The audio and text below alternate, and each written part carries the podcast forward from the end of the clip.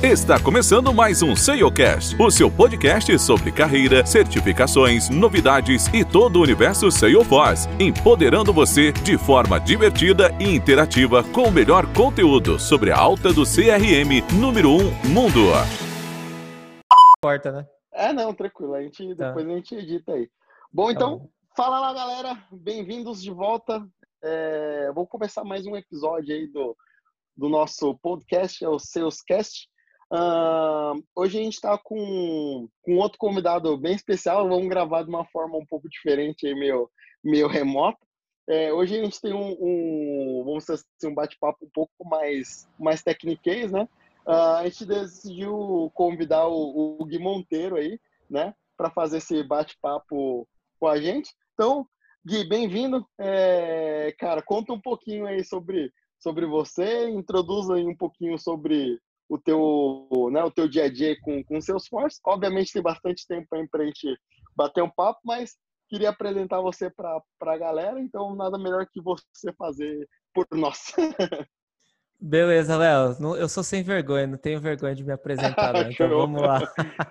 Primeiramente, fala galera, obrigado, Léo, pelo convite, obrigado, Brunão. É sempre um prazer estar aí na comunidade de alguma forma contribuindo e principalmente no podcast de vocês, que vem crescendo bastante. Então é um prazer enorme.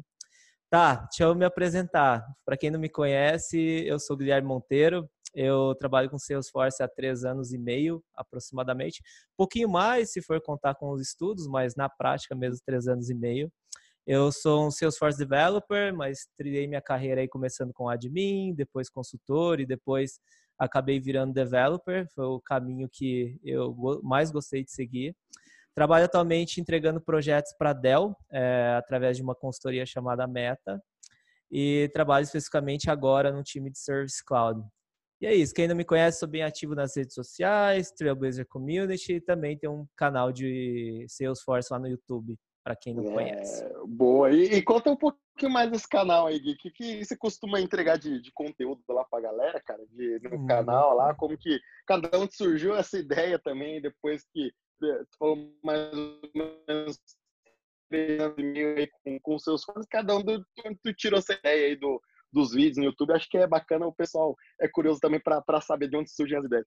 Muito bom, Léo. É, para quem não sabe, acho que daria um outro episódio do Salescast, mas, mas é, eu não, não venho de tecnologia, eu vim de nove anos da área de vendas antes de trabalhar com Salesforce, mas sempre tive um pezinho com, com tecnologia, porque eu fazia manutenção de computador por conta, mas não tem nada a ver com Salesforce, tecnologia na nuvem ou desenvolvimento.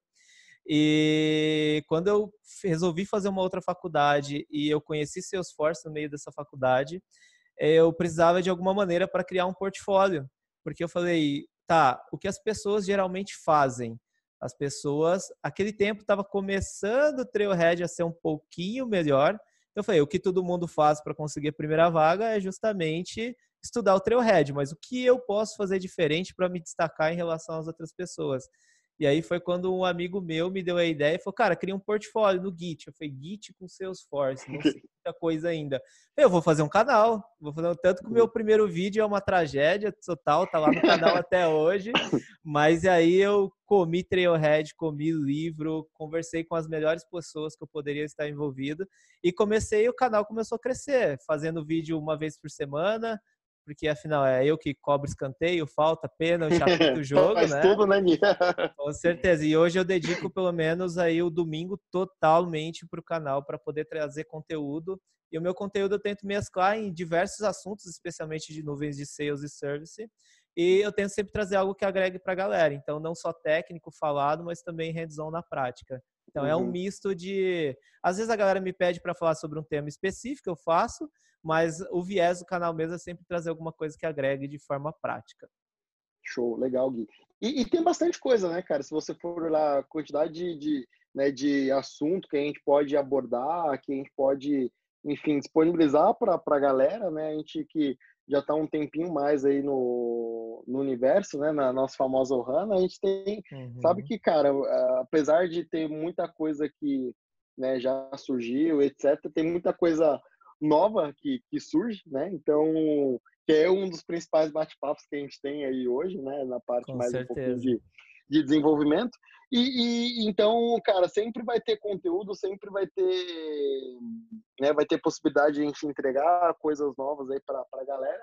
E o mais legal é que, tipo, cara, assim, por mais que você estude, por mais que você tenha bastante coisa lá dentro do Trailhead, ainda falta um uhum. pouquinho de, desse de compartilhar conteúdo de qualidade com, com a pessoa, o pessoal aí que está dentro do, da comunidade.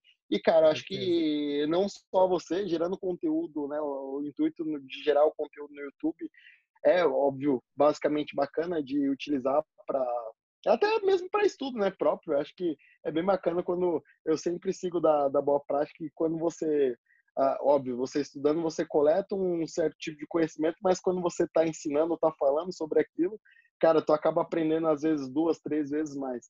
Então, Isso é, é comprovado é, é legal, né? cientificamente, né? inclusive. Sim. Uhum.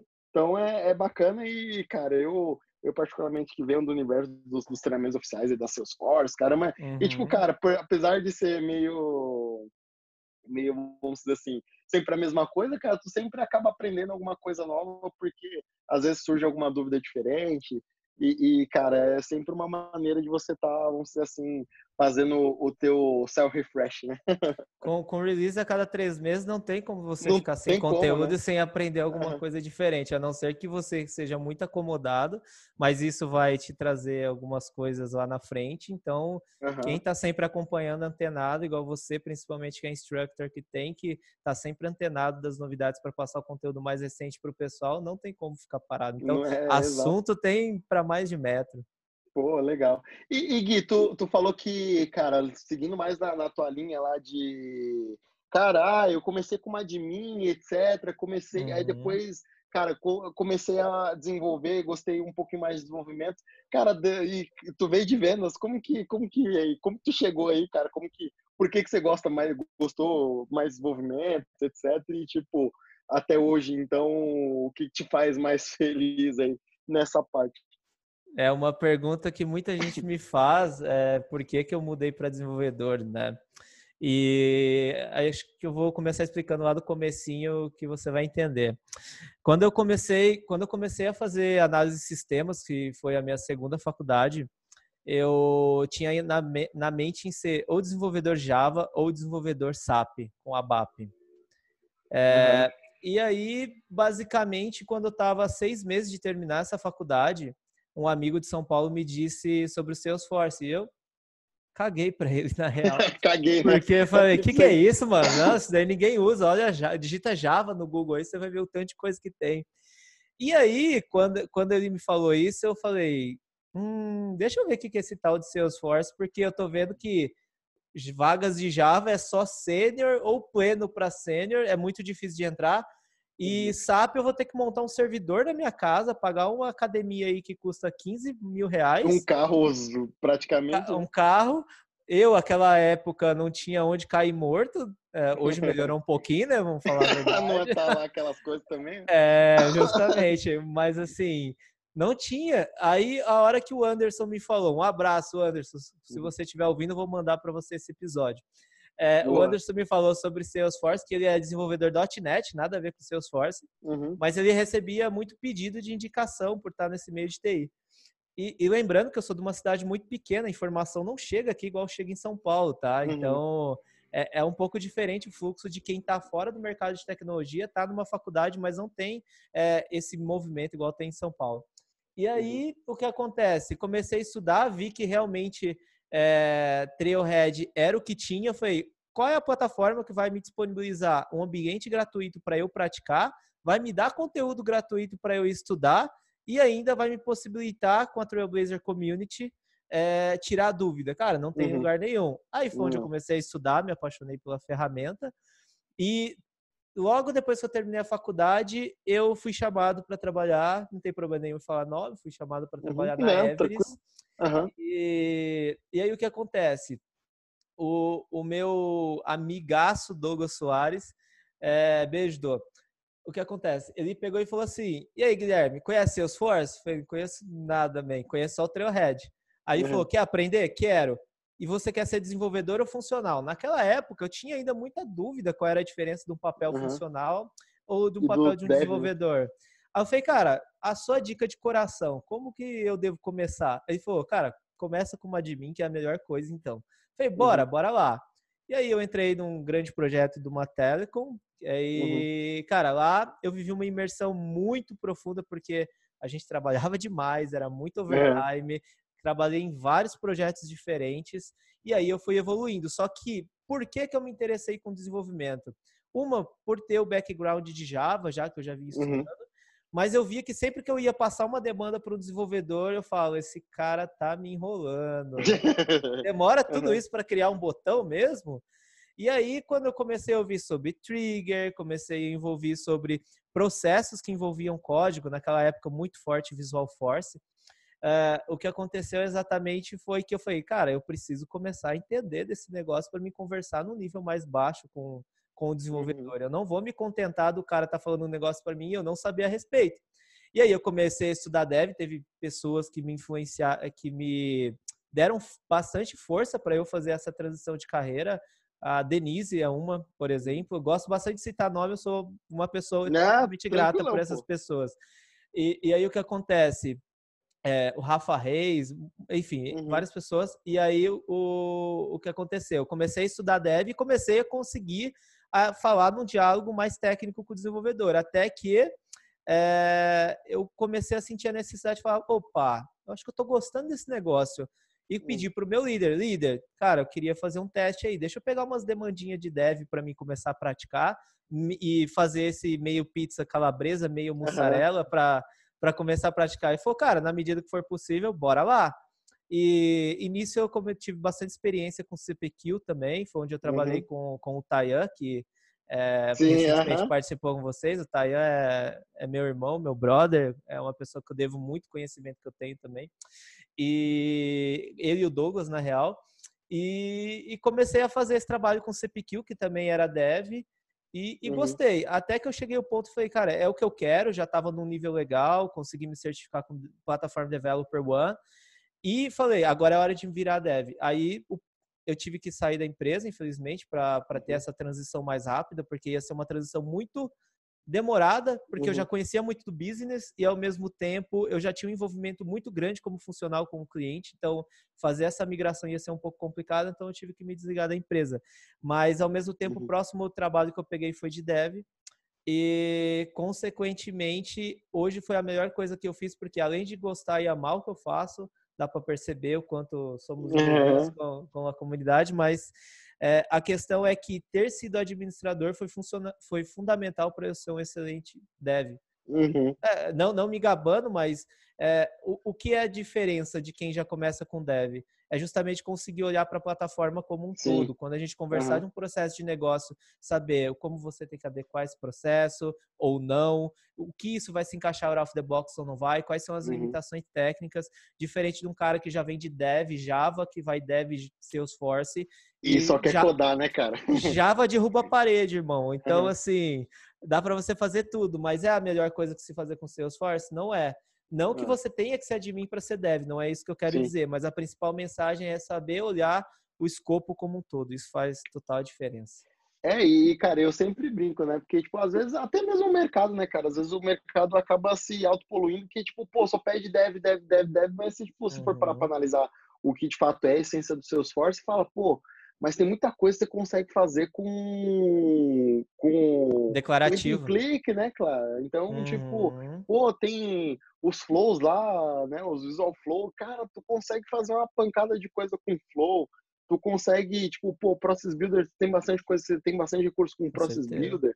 Uh, enfim, cara, tem, nem, nem precisa entrar muito nesse Fala pra galera come, comentar quando você divulgar na, na rede social quem é dev aí e conhece de Flow. É, exato. E, pô, Vai a quantidade. pouca coisa, gente. Uhum. E a quantidade de coisa que tu consegue fazer com Flow, cara, e coisa, tipo, desde as mais básicas até as mais complexas, que teoricamente tu precisaria usar uma trigger, cara, tu consegue fazer com Flow. Então, hum, às vezes até certeza. o próprio mercado, tipo, meio que. Ah, não, mas deve, deve, deve, porque deve é Deus, mas tipo, não, pera lá, não é bem por aí, né? tipo, tem muita coisa no seu esforço que você consegue fazer com, com, de forma declarativa, né? Mas, Com cara, certeza. enfim, isso aí é coisa que, tipo, né, o nosso, nosso conceito aqui é ser imparcial em todos os pontos, e acho que um, um é. desses é, tipo, a questão de tipo, cara, pra, mas para que tanto, tanto desenvolvedor? Óbvio, não desmerecendo o papel do desenvolvedor, ah, que tipo, 90% dos, dos projetos, né, de uma complexidade, né, vamos dizer assim, já média, você já precisa de, de bater na portinha do desenvolvedor falando, ó, oh, amigão, tipo, é, me dá um apoio aí, porque eu não consigo fazer, né? Mas, cara, tem muita coisa que sim, tipo, dependendo do requisito, tu uhum. consegue né, ir adiante aí com, com a parte ali de, de declarativa. Bom, legal, ah, e, e, cara, essa parte de desenvolvimento, beleza, tu falou de tipo, pô, desenvolvimento, já fiz bastante coisa. É, uhum. Cara, imagino que sim, deve ter passado por, por bons apuros aí, assim como eu já passei. Tô passando ainda, hein? Não passei passa ainda, ainda, né? Passamos ainda, né? Não tem jeito, cara.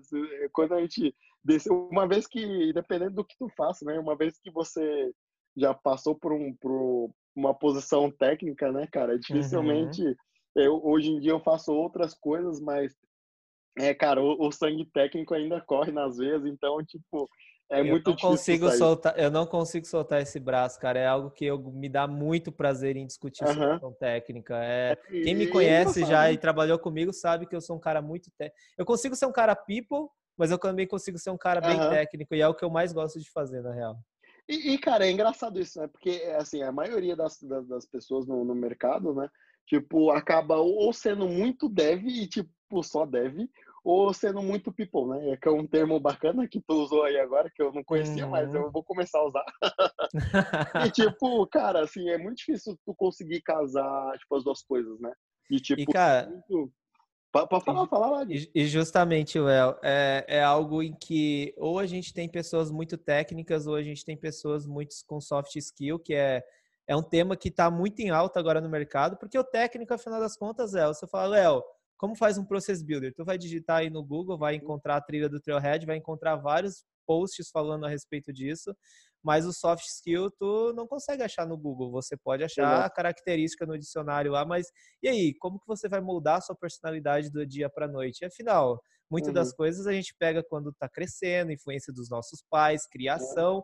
e experiências que a gente já teve no passado também que vão delimitar os nossos soft skills.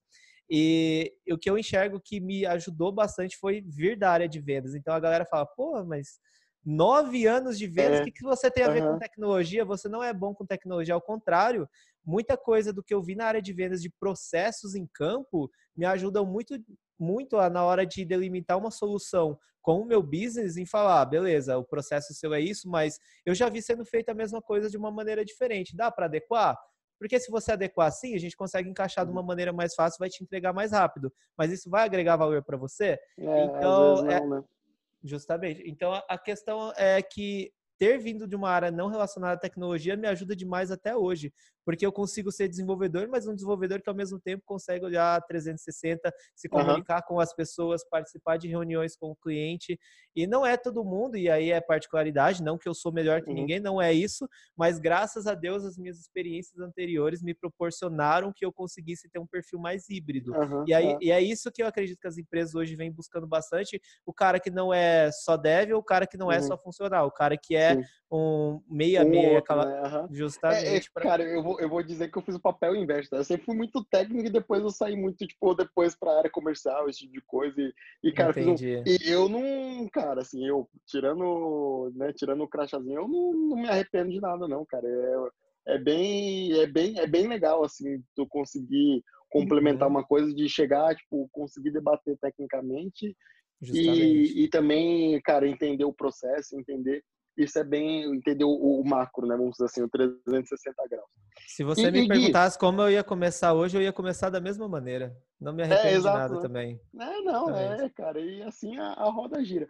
E, cara, uhum. essa parte de, de desenvolvimento, pô, é, se, se você pegar na, na, tua trajetória aí, cara, tu já deve ter, cara, feito trigger pra caramba, teve é, Visual Force, essa, enfim, toda essa, essa trancaiada toda aí.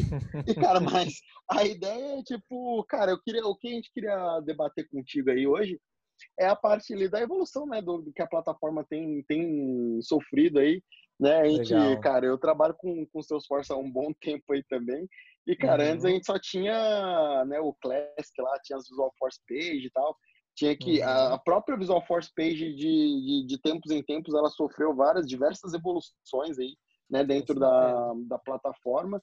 E, cara, hoje a gente, né, recentemente, a gente, recentemente, né, já há um tempo aí, a gente teve o, o Lightning, né, a migração ali pro, pro Lightning, que já foi um, uma sofrência que só aí para migrar as coisas do Zoforce. Não foi ainda, né, Léo? Não foi É, tá indo, tá indo. É bom que a gente vai continuar ganhando dinheiro aí por, por um tempo. Né? Mas, cara, e tipo, e aí já tem coisa nova aí que são os Lightning Web Components, né? Para que, pra quem não conhece o termo lá, os é, é, LWC, né? Ah, são os LWCs, né? E, cara, eu queria escutar de ti, tu que já está trabalhando em diversos projetos aí, cara, inclusive colocando a mão nessas tecnologias novas, queria entender com, contigo aí, cara, e até mesmo para compartilhar uhum. com a galera, é, cara, o que, que tu vê de evolução, o que, que tu já viu desde o começo aí que você colocou a mão em Visual Force Page e tal, o, tá o enfim, os, os components lá para tipo gerar lá e etc. E depois até a parte da migração do Lightning, que sempre é sofrido. E, cara, falar um pouquinho aí dos LWC, que eu imagino que é alguma coisa que tu, tu deve estar tá mexendo pra caralho aí agora.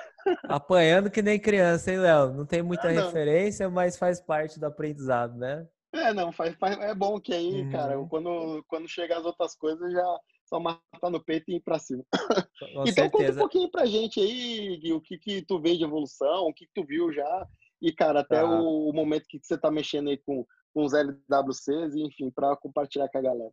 Beleza. É, acho que a gente tem que voltar um pouquinho na história para entender o porquê a plataforma evoluiu e como ela evoluiu, né, Léo? Porque, enfim, a, a, Salesforce nem sempre foi uma ferramenta 100% declarativa que fez o que ela conseguisse bombar ainda mais no mercado. Uhum. Até 2006, se eu não me engano, ela utilizava tem um nome específico que agora eu não vou conseguir me lembrar, mas basicamente é, é em cima do force.com, Antigamente ela era uma plataforma de CRM, basicamente como são outras plataformas, inclusive hoje em dia. É, uhum. É, por exemplo, Dynamics tem um nível de customização muito alto, Sibyl é, tem um nível de customização muito alto e você sabe do que eu estou falando oh, com, a, uhum. com, a, sua eu experiência. Que de, eu que vim de Sibyl, né, cara? Puta, já me lasquei demais com Sibyl. Puta.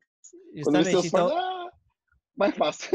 então, mexer, mexer em qualquer coisa nessas plataformas era dava medo. Gerentes de projeto na época tinham medo de abrir qualquer request para poder mexer em cima disso. Então, o que acontece? A Salesforce em 2006 lançou seu primeiro framework que foi a Visual Force Page. Uhum. Então, eram basicamente páginas em HTML é, unindo CSS, que é a linguagem de estilização, na verdade, uhum. e unido também a JavaScript. E, e, o que acontece? Isso te possibilitava que você conseguisse estender as funcionalidades do seu sistema é, de modo personalizado. Então, tu conseguiria criar list view, tu conseguiria pegar uhum. dados customizados e juntar dados de objetos não relacionados, é, tu conseguia fazer gráfico, tu conseguia fazer uma série de coisas em cima de Visual uhum. Force que ainda é possível fazer tá? Sim. Apesar da Salesforce vir recomendando a descontinuação da Visual Force, tem coisas que ainda nós precisamos desenvolver em, em Visual Force, Visual como o Live, Live uhum. Agent do, uhum. da, do próprio Service Cloud. Mas resumindo, a Visual Force veio para mudar um pouco essa estrutura é, da plataforma, falando de desenvolvimento de maneira geral, enquanto que a Salesforce também foi trabalhando numa série de recursos declarativos para poder ter um enhancement da plataforma e trazer uma experiência mais user-friendly, digamos assim, em relação ao que ela tinha no mercado. Então, a uhum. Visual Force começou em 2006, basicamente, e, e foi progredindo nesse sentido, até que chegou em 2000 se tem uma coisa que todo mundo que me conhece sabe que eu tenho um déficit é nome e data, mas eu vou tentar ser o maior, o mais preciso, o mais preciso aqui com, com uhum. os amigos ouvintes. Foi em 2013 para 14, se eu não me engano, a Salesforce resolveu criar um framework que se chama Aura. Para uhum. quem não sabe, são os famosos Lightning Components. Uhum. E para quem não sabe, é onde começou a surgir justamente essa experiência de migração de Classic para Lightning.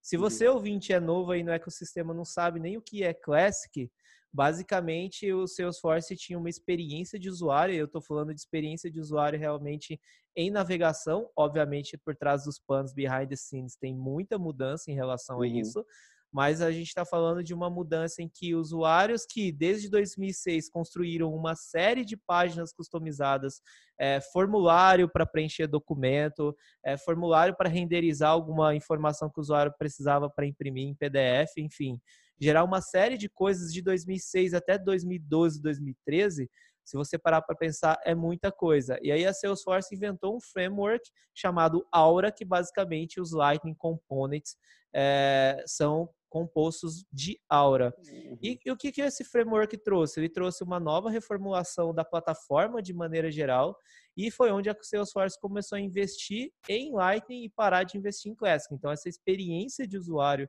é, de maneira geral que usuários tinham desde quando a plataforma começou em 99 é, é justamente fez uma transformação. Pensa que é, é, é igual a gente pegar um chevetinho antigo e, e, falar que hoje em dia nós temos um carro híbrido. Na uhum. época era, era justamente isso. É, a gente tinha um Chevette que atendia, andava, consumia, mas a gente pegar um carro híbrido que na época não era tão rápido assim, como Classic, é, é um do, umas questões de performance que a gente vai entrar lá na frente com a LWC uhum. né, no, no talk de hoje, mas uhum. basicamente para o usuário mudou da água para o vinho. E o que acontece com o ser humano? O ser humano tem muita rejeição à mudança.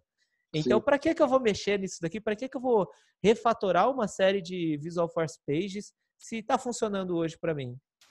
E aí tem mudança quando não é para bem, é para mal, tem que ser forçado, que o Salesforce vem fazendo, não lança mais Forçando. nada para Classic uhum.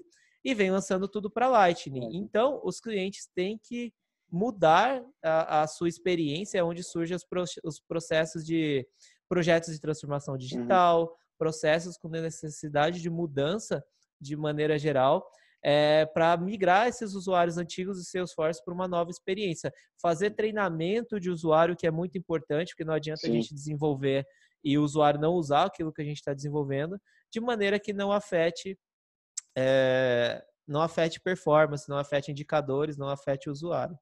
E falando de Aura, o que, que o Aura utilizava? O Aura utilizava basicamente a linguagem própria, Aura, é, HTML, é, JavaScript CSS e você ainda poderia fazer desenvolvimentos com colocando recurso estático. Pode ainda, uhum. na verdade. Uhum. É, e, e, e, e, mais o, o, framework, porque na verdade quando a gente está falando de JavaScript, HTML e CSS, é, a gente não está falando é, puramente é, do JavaScript que qualquer uhum. desenvolvedor JavaScript vai saber. A gente está falando com singelas alterações, assim como no HTML. Uhum.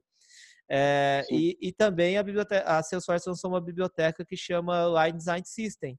Então, é uma uhum. biblioteca open source, qualquer desenvolvedor pode utilizar em suas páginas web, qualquer desenvolvedor web, mas basicamente tudo aquilo que ela construiu de novo para o Lightning, ela é open source e pode ser utilizado em qualquer uhum. página. Então, é, é, a principal mudança antes da gente chegar para o LWC. Mas, Léo, quer ter alguma pergunta para fazer referente a isso, que é um assunto bem extenso? Cara, até, na verdade tem, tem bastante, não, tem bastante coisa, né, cara? Porque se você for para analisar, tipo, o ganho que tu teve, por exemplo, de mudar, óbvio, você acaba perdendo algumas coisas, né, principalmente na migração ali, que, tipo, pô, tu não consegue uhum. mais utilizar os botões JavaScript e tal, não sei o que, que você acaba, né, quando você vai migrando. Uhum. É uma coisa que ele uhum. até tinha um workaround, agora ele já tem algumas possibilidades que você já consegue utilizar justamente, né, uhum. por algumas modificações ali dentro do, do, do, JavaScript em si, mas, pô, você conseguir colocar o, o HTML5, colocar o CSS 3.0, uhum.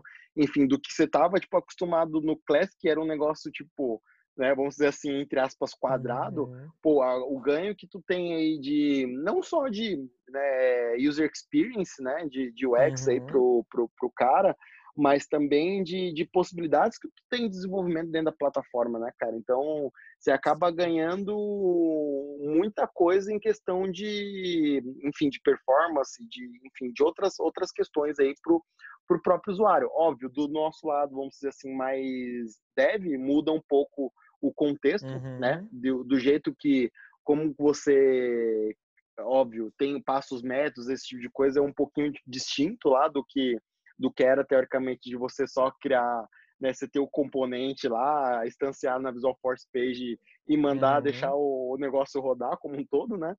Mas, cara, a, a, questão de você conseguir trafegar, por exemplo, de uma maneira totalmente né, inovadora, entre aspas, aí, que é o que você já ganha lá no, do, com os desenvolvimentos em Aura, né? Uh, o que foi tão sofrido assim também, né? No começo que, tipo, pô, não tinha documentação, não tinha uhum. nada. E, e, era um negócio, um conceito que acelerava muito o desenvolvimento, né? Porque você só mandava os métodos ali e já estava, tipo, tudo pronto, já na, na, na, própria biblioteca ele já tinha muita coisa já né, pré-determinada que você conseguia utilizar né? E não uhum. só nessa uhum. parte de, de, de, já ter algo já meio pré-determinado, é questão de, tipo, pô, tu fazer um desenvolvimento e conseguir reutilizar ele em outras diversas coisas, né? Então... É justamente, eu ia falar dessa parte de arquitetura, a principal mudança que a gente tem de Visual Force para Aura, vamos falar até Aura até o momento, é uma uhum. mudança arquitetural, porque pensa numa Visual Force como sendo uma página HTML que chama um, um script e essa página é controlada por um controller em Apex. Então, a cada ação, interação do usuário dentro dessa página é uma, é uma requisição para o back-end que é feito. Então, isso, uhum. querendo ou não, aumenta o tempo de resposta e performance Sim. dentro do seu da sua Visual Force.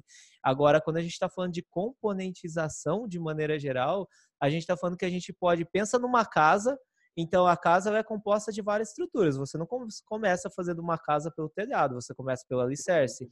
Então, quando se a gente for transformar um componente numa casa, é justamente a gente pode fazer um componentezinho ali que vai ser o alicerce, um outro componentezinho que vai ser uma parede, um outro componentezinho que vai ser o piso, um outro componente, enfim, até fechar a nossa casa. Uhum. E essa soma desses componentes podem estar dentro de um aplicativo e esse aplicativo vai ser a nossa casa como um todo. Então, o usuário tem possibilidade de fazer interação em um único lugar, mas os, vamos falar, os requests para o back-end em relação ao que tem que ser chamado ou não são feitos de acordo somente com aquela interação. Uhum. Então, não, não vai ser exatamente no refresh de página, na, na, hora de carregar o meu componente dentro de uma página, que ele vai chamar o back-end toda vez. Uhum. Não, ele vai chamar quando precisar chamar ou quando eu tiver uma interação do usuário. Então, essa possibilidade de você fazer o split de desenvolvimentos mais complexos em parte, isso é legal porque falando de metodologia ágil hoje em dia, Pô. a gente consegue ter um MVP de um desenvolvimento que não necessariamente a gente precisa ter a casa feita, mas o uhum. cliente consegue ir conforme o tempo, vendo as evoluções. Então, eu posso uhum. construir o primeiro componente vai nessa sprint, o segundo componente vai na outra, e por aí vai indo, que lá Sim. na frente vai me gerar um entregável, não vai me uhum. gerar a casa como um todo, igual no Cascata, antigamente, que a gente, o cliente só é. via o projeto a hora que terminava no e no fim nem era nem, tava nem era jeito. aquilo, né, cara? Era igual aquela, aquela imagem que eu sempre brinco, né? O cara pede, tipo, um balanço na árvore, tipo, um sensacional. é muito bom, é muito bom e, aquele cara, meme. tipo, aí tu chega, o negócio tá a, a gangorra, tipo, a corda no meio, o pneu no meio da, da, da, da árvore, tipo, tudo errado do jeito que o cara entrega, pediu de um jeito, o desenvolvedor, né, o analista escreveu de, um, de, uma outra forma, entendeu de uma outra uma, uma maneira, e aí no final o desenvolvimento é, acabou que, cara, saiu tudo que era do diferente da, daquilo que tinha sido pedido. Verdade, e, é verdade. E, me diz uma coisa, cara. Né, essa, essa imagem é, é clássica, né? Eu gosto demais. É, é, seria, tra... seria cômico se não fosse trágico. Se não fosse trágico, exato, que acontece demais. E, cara, falando nesse cenário de, tipo, pô, evolu... evoluiu tal, a uhum. parte ali de, de arquitetura, e, cara, assim, do, das coisas que você teve possibilidade de mexer, projeto que tu fez, que, que, uhum. quais foram as, as, vamos assim, as maiores dificuldades para migrar, por exemplo, sair daquele do componente lá, vamos dizer assim, que era a Visual Force Page, chamando um uhum. controller, etc. Né? E eu tendo toda a inteligência ali da, da, da casquinha dentro do controller para tipo, pô, migrar para o Aura uhum. Component e depois no, no, segundo momento. Uma das dificuldades que eu já posso falar de imediato é falta de documentação, que no começo era triste, né? Muito ainda demais. Tem, é, tem um pouquinho tipo de dificuldade. Tem uns documentos ainda. que a gente acha que o cara só fez o link para falar que tem documento, mas não, não tem é nada. Porque realmente falar, falar mesmo que como funciona, limite, etc, não tem nada, ainda mais falando do seu esforço, porque tipo, pô, limite é um negócio crucial dentro da plataforma, Com né? certeza, né? importantíssimo. Então, é, cara, tipo, o que que tu sentiu dificuldade além uhum. da, da parte de documentação, etc, e tipo, como que tu fez uhum. para uh, vamos dizer assim, vencer essa barreira aí? Quando a gente, quando a gente fala de coisas novas, Léo, novas, e falando especificamente de um framework, esse framework ele tem uma maturidade para ele, ele ganhar tanto confiança do pessoal que está usando em relação à segurança, em relação à uhum. performance, uhum. em relação às equipes se adequarem e aprenderem esse novo framework de maneira geral. Então, se você pegar aí de 2006 até 2012, quanto tempo a gente Sim. ficou tendo Visual Force? Então, pegar um cara que começou lá atrás com Visual Force em 2012, o cara faz Visual Force dormindo, no sono, uhum. ele acorda e já está entregue. Uhum. Mas aí falar para esse cara, ó, vai mudar totalmente, vai ser Agora você passa a ter mais arquivos para fazer a sua Visual Force, não passa a ter só um, um simplesmente recurso estático e uma página. Agora você uhum. vai ter controller, você vai ter helper, você vai chamar o, o back-end, você vai poder ter recurso estático, você vai poder customizar o ícone do seu componente e ainda você vai poder passar evento. Aí uhum. o cara uhum. fala, puta, o que, que é isso? Né? Uhum. Então, a, acho que a principal dificuldade, acho que primeiro é o ser humano mesmo, o ser humano uhum. ter o mindset bem aberto em relação ao novo, mas uhum. também enxergar que sim, o novo vem para agregar, o novo vem para melhorar e que trazer isso para dentro dos times de TI em relação é, a gente vai falar de LWC, posso até falar como que o time está uhum. se adequando em relação a isso, mas é, o, o, time como um todo no projeto saber, opa, a gente está migrando para uma tecnologia nova que vai nos trazer melhoria lá na frente, mas tem um tempo de maturidade, então a gente vai considerar esse tempo também nas nossas estimativas. Mas a dificuldade uhum. realmente a primeira que eu cito é, é quebrar a barreira do ser humano. O segundo é a uhum. maturidade do componente, porque quando você está falando de uma coisa antiga, igual a VF, que ficou há muito tempo no uhum. mercado, e parte para um Aura, ele não vai fazer ainda tudo como a VF fazia. Sim. Então, a questão que, que traz a, a, o Lightning Component, traz a biblioteca do Aura e traz mais o Line Design System é justamente para Salesforce te dar muita coisa pronta e acelerar o seu tempo de desenvolvimento apesar que a, a, o framework da Visual Force também tinha muita coisa já que a Salesforce disponibilizava, a intenção com o Aura é que tivesse tudo uhum. e ainda suprisse a necessidade. Mas eu vou dar um exemplo que até hoje nós não temos, é criação e renderização de PDF. Tu tem que usar uma VF falando ainda que hoje nós já estamos em Light Web Component. Não tem como fazer isso. É, então, por isso que a VF ainda não morreu. Mas a partir do momento em que é, não tiver fazendo tudo já o que a VF fazia, ela vai morrer.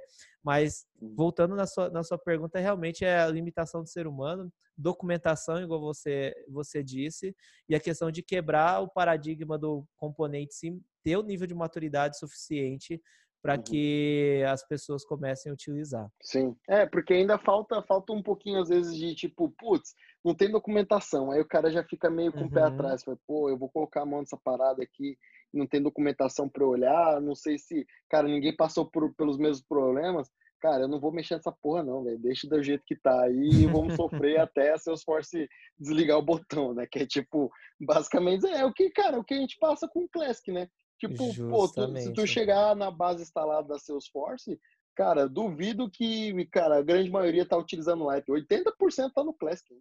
Tipo... Cara, a, a Salesforce só não desligou ainda o Line, o, o Classic, perdão, Classic. porque os maiores clientes dela estão, estão ainda Classic. em Classic. Uhum, é. E, e, eu vou te falar, o projeto que eu trabalho hoje tem muita coisa já em line, a gente vem tra trabalhando para migrar, mas tem sim coisas em regiões fora do país é, que estão em light, em classic ainda, em classic, times que não migraram. Porque, cara, não tem como você migrar, é, falando de licença de mais de 10 mil usuários, é, da água para o vinho, adequando o, projeto, é, o processo da organização inteira tem que ser gradativo. Então, a Salesforce, uhum. para mim, não vai desligar o Classic tão cedo. Não, Pode não colocar vai, medo, mas aí a dica que fica para o nosso amigo ouvinte que ainda está em dúvida se deve migrar ou não, meu amigo, Migra se você ainda porra. não começou, uhum. ainda é. começa a se preocupar porque você vai ter sérios problemas. Então, Sim. quem já começou está no caminho certo, quem não começou tem que se reciclar para ontem para poder estar é, tá num, não, não ser surpreendido, né, Léo? Porque uhum. vai que amanhã esses clientes top falam para Salesforce, beleza, migramos. Aí a Salesforce fala, é agora, é agora a uhum. revanche. Cara, se você é uma formiguinha, Salesforce vai pisar na sua cabeça. Não que a Salesforce não vai ligar para você, cliente, mas, cara, um cliente global perante um cliente pequenininho que ainda não migrou, qual é mais importante, qual que agrega mais valor? Ah, sim, Aí, é. Assim, onde gasta mais licença, né? Onde, onde gasta mais... É, ah, é, é, é, lucro, né? Uhum. Não tem, não tem, a Salesforce quer vender, então... É, lógico. É assim. Não, e não, e outra, assim, é legal, tipo, até a galera que tá escutando que às vezes confiam um tanto ainda. Eu, cara, no começo, lá atrás, lá, tipo, sei lá, três anos atrás, pô, eu desconfiava muito do Lightning. Falei, essa porra, nem fudendo, não vou migrar agora não, vou, vou ficar de cobaia, não vou. Vou esperar da galera começar a migrar pra, tipo... E, cara, foi um negócio meio que, tipo, na evolução, né, vamos dizer assim, uhum. foi uma parada meio, ah, beleza, hoje já dá pra né? Eu já participei de projeto que a gente demorou praticamente um ano para migrar a org, tipo, é, e tinha uma cacetada de coisa, é, tipo, muito desenvolvimento, muito botão, muita coisa, e tipo, cara, passou, assim, tipo, hoje lição aprendida, agora as próximas vai ser mais, mais tranquilo. E, é, e a, cara... e a, galera tenta comparar Classic com Light, né, Léo? E assim, falando ainda um pouquinho mais técnico, hoje no Aura a gente tem até o JavaScript 5, mas uhum. pensa que com a mudança do, do, da Visual Force para o Aura Component, a gente está trazendo uma versão nova de, de tecnologia também que vai te trazer várias melhorias no UI. Uhum. Então, não, não, não, você não consegue ter uma pintura de uma Ferrari num, num Fusquinha ao mesmo tempo com as mesmas funcionalidades. Então, uhum. teve um enhancement, sim, da plataforma de maneira geral, que deixou a plataforma muito mais bonita. Se, eu hoje, por exemplo, quando eu olho o Classic... Você fala, que é, porra é essa, né, velho? Justamente. eu nem posso falar de, de Classic sendo um Lightning Champion. Então, uhum. assim, eu, a, a minha missão é promover o Lightning. Mas falando, fazendo um comparativo, é óbvio, o Classic é muito mais rápido, é, uhum. ainda é mais performático, porque a gente não tem toda a tecnologia sendo Sim. usada. Então o browser uhum. demora muito é, menos tempo para renderizar uma página em Classic do que demora no Lightning. Se tu entrar Sim. lá no network do browser e ver a quantidade de coisas que ele renderi, que ele carrega no uhum. load de página, é, é muita Sim. coisa. Então não, uhum. é, uma, é uma comparação que não dá para fazer. É, mesma coisa de, de falar, vou comparar a Sibyl com o Salesforce. Cara, Sim. são plataformas diferentes. É, e, e é isso mesmo, né, cara? Às vezes é tipo, você quer comparar uh, ovo frito com, com filé mignon, cara, não, não sabe, tipo, é meio, cara, meio desigual, né? Tipo, Nem se você tá... fritar com a mesma gordura, não vai ficar o mesmo Exato, sabor. não fica a gordurinha lá e tal, não, não vai, não rola, né, cara? Então não, não tem jeito. E, e, cara, legal, tipo, pô, eu consegui, cara, passamos pelo processo de migração lá, utilizando porra, depois de, sei lá, quase 10 anos, aí, vamos dizer assim, né? Tipo, o Visual uhum. Force Page ficou um tempão e, cara, veio do nada aí e veio usar o component, tipo, e muita gente sofreu, ainda sofre, né? E, e cara, uhum. e, tipo, acabou de, cara, tá começando a, vamos dizer assim, equalizar, tal, não sei o quê. Já veio uma porra aí chamada LWC. Cara, que, da onde que vê esse negócio? Tipo, tem uma galera já arrancando os cabelos aí, tipo, para falar do, do, dos Lightning Web Components. E, cara, tem bastante gente lá, entre aspas, já utilizando, muita uhum. gente sofrendo já também, igual sofreu no passado com, com os ARA Components. Mas, cara, tipo, uma parada meio que, não vou dizer desigual, né?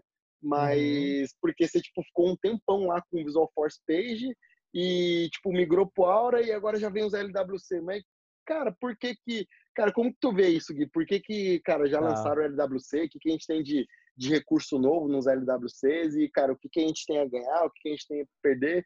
E, cara, se tu consegue compartilhar um pouquinho daquilo uhum. que tu já tá uhum. mexendo, etc., pra, pra galera aí. Tá, legal. Acho que todo desenvolvedor deve ficar muito bravo, porque, poxa, não faz tanto tempo assim que eu tô mexendo com Aura, agora que eu fiquei bom em Aura, é, a Salesforce resolveu mudar, nossa, mas para que mudar? É a principal ladainha que eu escuto todo dia, porque, como eu disse, ser humano é muito difícil para mudança. Mas, uhum. Léo, tudo acontece, tem um porquê né, nessa vida. E a Salesforce, basicamente, ela trouxe o Lightning Web Component. Então, perceba que nós temos uma diferença. Lightning Component não é Lightning Web Component. Quando nós uhum. estamos falando em, em, em Lightning Component, nós estamos falando em Aura. E Lightning Web Component ela traz um framework já existente da web, que é o Web Component. E, e por que, que a Salesforce resolveu fazer um novo framework, adequando, se ajustando é, com o framework já existente na web? A, a, primeira questão é possibilidade de novos desenvolvedores que não são desenvolvedores Salesforce migrarem para Salesforce com uma maneira menos dolorosa. E por que eu estou dizendo isso?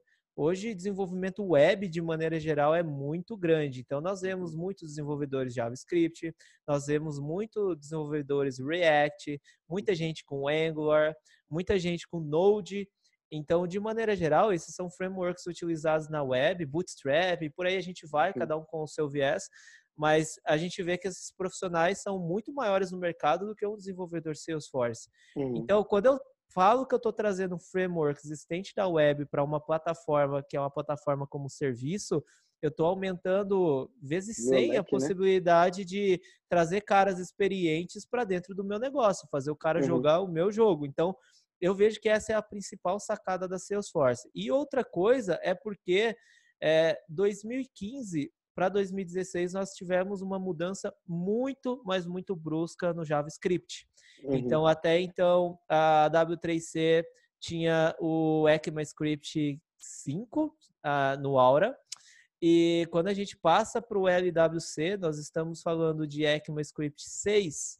É, para quem não sabe o que é ECMAScript, é o que faz os standards de uma linguagem de programação falando do JavaScript, de maneira uhum. geral. Isso é homologado pela W3C e lá tem uma série de atualizações. Só que o que aconteceu? O JavaScript ele demorou é, uma, um tempo muito considerável é, da, da versão 5 para a versão 6 para ser atualizada. Então, quando atualizou, basicamente o cara que era desenvolvedor de JavaScript, ele teve que aprender JavaScript do zero, porque vieram novo, né? muitas coisas novas. E aí a Salesforce, se ela deixasse o Aura Component muito mais tempo, uma, o Aura é um framework só da Salesforce. Não uhum. tem como você usar. Por mais que a Salesforce fale é um framework de mercado, cara, é difícil você vai achar um cara falando, ah, eu sei, conheço o Aura. O cara vai conhecer uhum. a Aura trabalhando com Salesforce. E, e se a Salesforce ainda postergasse o, o uso de Aura, ela ia ficar muito defasada em relação à tecnologia, em relação à segurança da plataforma como maneira geral, porque hoje em LWC a gente está falando que parte do JavaScript 6 que funciona com coisas do JavaScript 5, mas também funcionam com novas releases da JavaScript, o 6, o 7, uhum. compatibilidade até com o 8. É, a Salesforce traz uma inovação muito grande na maneira de como o desenvolvedor pode passar a desenvolver os seus componentes. O leque de opções é muito mais grande, muito maior, é, o número de funcionalidades é muito maior que o desenvolvedor tem na carteira ali para trabalhar no dia a dia. Então, os dois principais pontos é trazer mais gente de mercado, segundo ponto, não ficar defasado com tecnologias dentro da, da plataforma e três, adequar um web standard em relação uhum. à segurança, em relação à usabilidade de maneira geral. Acho que esses foram os três primeiros, os três primeiros cruciais critérios para Salesforce escolher criar um framework novo e deixar um pouquinho o Aura de lado. E uhum. aí a gente vai sofrer o mesmo processo que sofreu com o Visual Force. O Visual Force, é, uma hora vai acabar, é, o Aura vai sobreviver muito tempo ainda, porque quem já migrou para Lightning ainda tem muita coisa feita coisa, em Aura, né? E, mas o que vai acontecer é que ela não vai começar a lançar mais nada novo para o Aura. Inclusive já tem bastante itens, né? A Spring 20 a gente teve uhum. bastante uhum. item de precário para o Aura, então muita tag que a gente poderia utilizar no HTML no front-end, a gente não, não, pode, pode mais, mais né? usar, né? uhum. justamente. E aí, consequentemente, é, tudo que é de novo vai começar a vir para o Web Component. Então, se você, desenvolvedor, está com preguiçinha de aprender Light Web Component, lembrando, o Web Web Component fez um ano agora em dezembro uhum. passado. Então, cara, tem muita trilha legal do Trailhead para você aprender, tem muito blog legal. Tá longe de ter o número de conteúdo ainda que tem o Aura e, tá, uhum. e o LWC tá longe ainda de ter, é, falando de é, Light Design System está longe de ter as mesmas coisas que ainda tem no Aura, mas cara, já dá para trabalhar tranquilamente. A gente está entregando projeto global usando esse negócio. É, não sei, Léo, tem alguma coisa que tu quer perguntar disso antes de eu falar do mais do LWC? Cara, assim. Eu, eu falo demais, que... né? Você pode me cortar, não, fica à tipo, vontade. Eu acho que, cara, o, o, LWC, assim, ele, ele veio com, com o intuito de, tipo, eu acho que, cara, super concordo com a visão da, de mercado da Salesforce, que é tipo, cara, a gente sofre igual um, uns demônios para achar recurso bom de Salesforce, né, cara? Uhum. Tipo, a galera, para começar a ficar boa, tipo, demora muito né? Uhum. Então, tipo, tem que, sabe, abrir um pouquinho o leque de, uh, né, de possibilidades aí para a gente conseguir também alcançar também, enfim, uma outra, um outro nível de plataforma justamente ali dentro do, do mercado. Eu acho ali que a gente, em questão de, de entendimento ali do, do LWC, putz, a gente está bem, bem coberto, mas é, o que eu queria perguntar para você, o que, tipo, cara, o que que, além desses ganhos aí, tipo, uhum. né, por exemplo, de trazer uma, uma galera mais preparada aí para dentro do universo, o que que você acha que, que ganha de, por exemplo, de recurso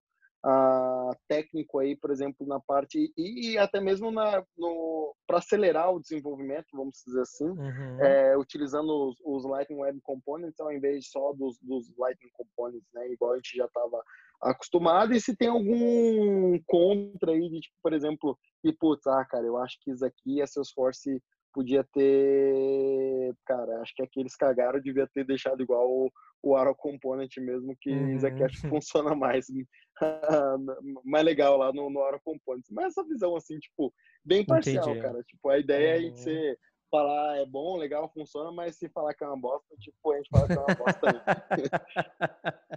Acho Perfeito, é Perfeito Léo. É, acredito que o principal ganho já começa em quantidade de código que você tem que escrever, porque o que acontece? Quando nós estamos falando de Aura, nós temos é, uma estrutura de arquivos que esse componente tem que respeitar. Uhum. Então, a gente está falando geralmente de um componente, de maneira geral, que vai ser o HTML, que é aquilo que o usuário vê, o que vai renderizar para o usuário. Esse componente ele faz uma chamada no JavaScript, dependendo o que você tiver, obviamente. É, e esse componente, se tiver interação com é, o Apex, ou seja, tiver que uhum. chamar uma classe no back-end, ele ainda vai chamar um helper para poder fazer o callout. É óbvio, essa é a estrutura Sim. do framework mais uhum. adequada. Você pode desenvolver só utilizando Direto, é, né? controller, sem utilizar helper, mas não recomendo que faça isso. Uhum. E, e, quando a gente parte para o Line Web Component, fora os outros arquivos do bundle de maneira geral, que você pode mudar um ícone de um component, você pode mudar é, algumas outras coisas dentro do Aura Component. Mas falando quando você parte para o Lightroom Web Component, a sua estrutura de arquivo ela é bem menor. A primeira coisa que você vai ter é um template que vai passar o, uhum. seu, o seu arquivo HTML e o segundo que ele já cria para você é um arquivo JavaScript que vai conter toda a sua lógica de front-end uhum. e também do de seu back-end. Back Uh, o principal ganho em relação ao Aura é que você não precisa ficar mais limitado a um único controller de maneira geral. Então você pode ter múltiplos controllers do Apex chamando múltiplos métodos dentro de um mesmo componente. E isso é fenomenal, uhum. porque a gambiarra que nós fazíamos antigamente era ou dentro do Apex chamar outras classes, uhum. ou, ou até mesmo você ter vários componentes é, sendo chamados um componente pai para poder chamar múltiplos backends. Agora, se você quiser fazer tudo isso dentro de um LWC, você pode fazer de maneira bem tranquila. O segundo ganho é em relação à performance, porque pensa que quando nós estamos falando de é, de um framework novo, e a gente está falando ainda que a Salesforce adequou dentro de um framework novo para a sua plataforma, querendo ou não, isso tem um, uma questão de degradação de, de performance. E no Light Web Component, a gente está falando de um web standard, por mais que a Salesforce pegou o Web Component e adequou para Light Web Component, a gente está falando de uma linguagem mais natural, não tão modificada por um framework. Então, isso faz com que os seus componentes tenham uma performance muito maior. Você tem mudanças em relação a cache uhum. também, em relação do componente. Sim. Então, isso vai somando a questão de um web standard padrão, mas a questão de você conseguir é, reunir tudo dentro de um único componente. É óbvio, não é boa prática, você, boa prática mesmo assim é você ter múltiplos componentes para se fazer um entregável maior, igual o exemplo da casa que eu dei, mas você uhum. consegue assim ter maior flexibilidade nesse uso. É, o que é ruim ainda no meu ponto de vista é a quantidade do Light Design System em relação ao Aura, mas isso vai ser em relação uhum. ao tempo de maturidade que o framework vai ter. Então, por exemplo, se você pega um, uma table dentro do Aura, uma Light Data Table, é, você não tem é, todas as opções para customizar essa data table no LWC. No Aura tem muitas opções. E, uhum. e outra mudança significativa é em relação ao front-end, que é o HTML, que lá no LWC ele se chama template, é, é, que você não tem mais nada basicamente maiúsculo e tudo que era separado por dois pontos passa a ser hífen. Uhum. Então uhum. é um erro muito grande quem está começando a, a, programar agora com LWC é que se esquece, chama components filhos como se chamava no Aura e, e, utiliza quase a mesma sintaxe. Não, agora nós temos um jeito diferente, apesar de ter o mesmo LW, o, o mesmo SLDS, o cara tem que colocar a sintaxe bonitinha e muda, uhum. não, não começa mais com Aura, você não precisa mais importar o controller lá em uhum. cima. E o principal ganho quando você abre um Aura Component, você tem um monte de atributo lá sendo declarado no começo para ser usado dentro do component. Quando você vai tentar ler isso daí, acaba se tornando bem difícil de leitura. Agora no LWC, a grande melhoria de performance é que você passa a ter os seus atributos dentro do JavaScript. Uhum. Então, já fica mais fácil de trabalhar, né? Já tá ali, já tá instanciado, boa, só chama e acabou. Justamente, você vai declarar como se fosse uma, uma variável normal no JavaScript, uhum. só que tu tem que colocar uma coisa que se chama decorator. É, uhum. Isso daí vai falar basicamente o escopo dessa variável dentro do JavaScript, e se ela é pública ou se ela é privada e se ela vai sofrer alterações ou uhum. não ao longo das chamadas. Então, tem algumas maneiras diferentes de você fazer. E a principal ganho com o LWC é a biblioteca do Aura Component, de maneira geral, que te uhum. traz infinitas possibilidades de renderização. Quando a gente estava falando de Aura, a gente tinha um init que basicamente uhum. carregava uhum. quando esse componente era, inicial, era renderizado para o usuário, e aí a gente tinha os handlers, que justamente numa mudança de um valor de atributo, ele chamava de novo algum método ou chamava o, o JavaScript para fazer alguma coisa.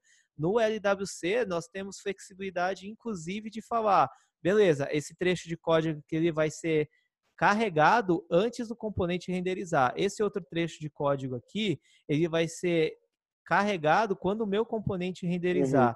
Mas eu quero que quando o componente terminar de carregar, ele tenha um behavior diferente, pare de renderizar, ou ele dispare um evento em cima desse componente. Então, assim, é, tem ferramentas uhum. adicionais uhum. em relação ao LWC, em relação ao Aura, que são fenomenais. E, e aí o, o ponto que, que tu mencionou, acho que é a curva de aprendizado em relação Sim. ao JavaScript 6. Como é muita coisa, se você está muito acostumado com Aura, você vai sofrer um pouco em descobrir o que é uma arrow function, uhum. qual é a diferença de uma function normal para uma arrow function. Você vai descobrir é, algumas classes diferentes, prototypes diferentes em relação ao, ao JavaScript 5. Então, chamadas assíncronas em relação ao JavaScript para o JavaScript, JavaScript uhum. 6 para o JavaScript 5 muda um pouco. Então, o ponto vou chamar negativo, mas é a curva de aprendizado em relação ao uhum. JavaScript. Você tem que estar bem antenado quais são as possibilidades do framework mais JavaScript. É uma coisa que trouxe mais dor. Mas que mais? Deixa eu pensar. Tem mais só mais um item que eu queria uhum. acrescentar para Não, bora lá. Para colocar é que quando a gente está falando de Light no Web Component, muda um pouco a estrutura dos arquivos carregados na, uhum. numa, no web browser. Para quem não sabe, quando você carrega o, uma página, vamos falar, carreguei a página principal do, do Salesforce, por trás dos panos ele carrega um monte de arquivo que faz uhum. parte da biblioteca padrão da, da Salesforce e carrega os seus componentes customizados. É, no Aura, você conseguia acessar essa estrutura dos componentes do começo ao fim. Então, se você tivesse um arquivo CSS lá, você conseguia fazer uma estilização qualquer. Já no Light uhum. Web Component, a gente sofre um pouco em relação a isso, porque com o JavaScript 6 e o novo framework, a gente passa a ter uma coisa que se chama Shadow DOM. Uhum. O Shadow DOM, basicamente, ele muda essa estrutura em que os arquivos são organizados e cada component, ele é uma estrutura nova dentro dessa raiz principal que é a nossa página. Uhum. Então, quando tu vai tentar acessar itens dentro desse componente, dentro dessa raiz para fazer uma customização, o componente não deixa, ele é uhum. travado. Então, o, o que acontece?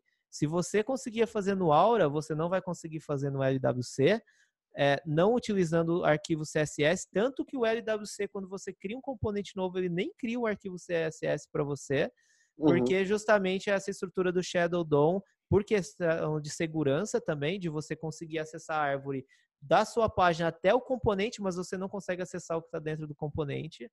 E no LWC é travado, aí você teria que fazer com recurso estático, carregar uhum. um framework de, de, da web aí de maneira geral. Então, dá essa mais ainda é trabalho, né? Dá mais trabalho. É, é, o principal pain point que eu enxergo, assim, uhum. por enquanto, fora o que a gente já discutiu. Uhum. Mas, uhum. cara, você também se adequa e se reinventa. E por outro Sim. lado, você não consegue fazer isso com CSS, você consegue ter múltiplos arquivos JavaScript tem classes da, da biblioteca do Lightning Web Component que você consegue estender. Então, ah, se eu não tenho alguma feature dentro do Lightning Web Component para Data Table, eu posso estender a minha Lightning Data Table padrão e aí criar a minha lógica personalizada ali dentro. Então, é uma uhum. coisa que você não conseguia fazer no Aura. Então, Sim. cara, tem prós e contras, mas eu enxergo que prós são muito melhores do que contras. Show. E Gui, pra gente, estamos seguindo aí pro, pro final já, né? Estamos já Falei demais, né, coisa. né, Léo? Não, então, acho que co cobrimos bastante coisa ali. E, cara, o que que, uhum. Gui, só pra gente matar aqui agora, é, o que que, cara, o que que tu vê de, de próximo passo? O que que tu tá esperando ainda? O que que você tem de expectativa, principalmente aí com, com LWC, para deixar a galera mais ansiosa aí pro, os próximos passos, a gente sempre, né, a gente está bem antenado uhum. com, com os próximos passos, a gente sempre acompanha as, as releases, principalmente você direto também. E, cara, o que, uhum. que, assim, na parte de desenvolvimento ali do LWC, o que, que, assim, desses, olhando os pain points ali, olhando a, uhum. as possibilidades que a gente já tem hoje, o que, que você está esperando e o que, que você acha que vai vir de, de novidade aí para a gente né, ficar de olho aí na, nas próximas releases? Uhum. Acredito, é o que como, como desenvolvedor, de maneira geral, a gente não tem ainda muita visão em relação é, ao que a Salesforce vai trazer sobre novidade é isso, mas o que a gente tem de perspectiva para o futuro é que o Web Component é um framework da web e nem tudo ainda está disponibilizado para uhum. Lightning Web Component, que é esse framework adaptado para a plataforma da Salesforce. Então, o que a gente uhum. pode esperar é realmente bastante inovação, acredito, em relação a isso, porque acredito que a Salesforce está trabalhando fortemente para trazer muito mais recursos.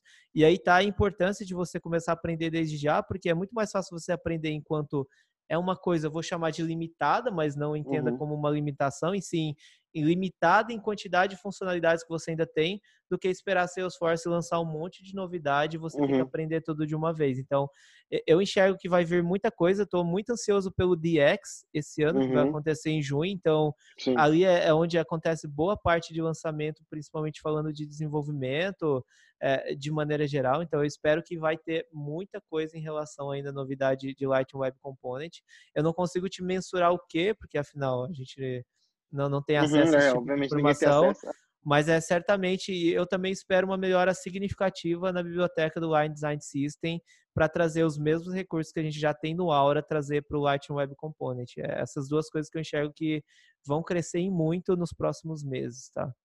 Show, maravilha. E Gui, cara, alguma recomendação para a galera aí para a gente, cara, fechar o nosso episódio para a uhum. galera que está escutando, sei lá, dica de carreira, ou até mesmo dica do, do pessoal que está passando por alguma dificuldade aí no em projeto, utilizando o LWC, utilizando alguma outra coisa que a gente que discutiu. Obviamente, a gente entregou bastante conteúdo aqui, um, um conteúdo uhum. bem rico, uhum. mas, cara, se tu deixasse uma recomendação para a galera aí que tá, já está trabalhando, etc., o que que, que, que, que tu deixaria de, de visão uhum. final aí? Beleza. É, não quero chover no molhado, chover no molhado, mas assim, a primeira coisa é começar a fazer as trilhas do Trailhead. Eu tenho uma, eu posso te passar o link para tu colocar depois na descrição. Legal. Tem uma trilha de migração de JavaScript 6 muito fera que vai te explicar muito conceitualmente a diferença entre o JavaScript 5 e 6, o que traz de novidade que você vai utilizar dentro do LWC, assim como as trilhas oficiais de LWC, que eu também vou deixar o link aqui pro pro Léo depois colocar no episódio, é, que vai começar a te dar uma base geral.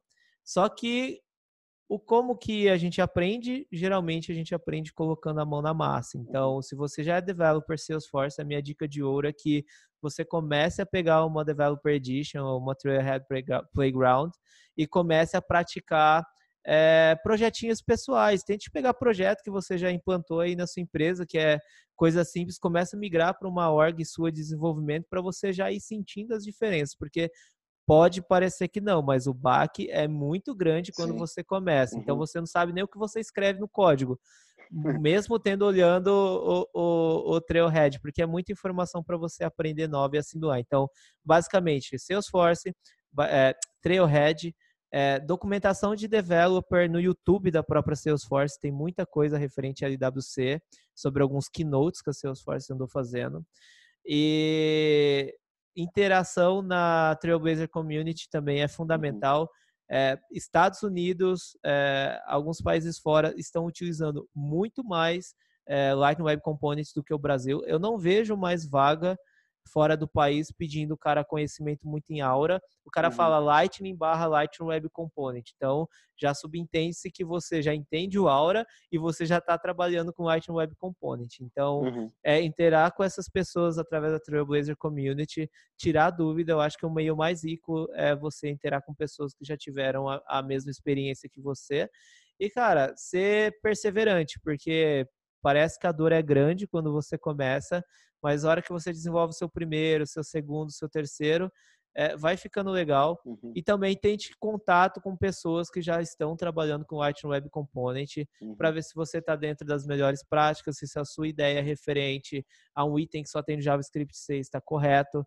Isso faz a total diferença e é o que vem me ajudado bastante. Conversar com pessoas também que já sofreram o que eu venho sofrendo é, me ajudou a ter uma curva de hum. aprendizado muito mais rápida e muito menor em relação ao novo framework aí da Salesforce. Show de bola, Gui. Então, cara, eu acho que, cara, a gente tá, tá bem coberto aí de, de falamos bastante coisa de LWC, falamos bastante coisa de, de Aura Component.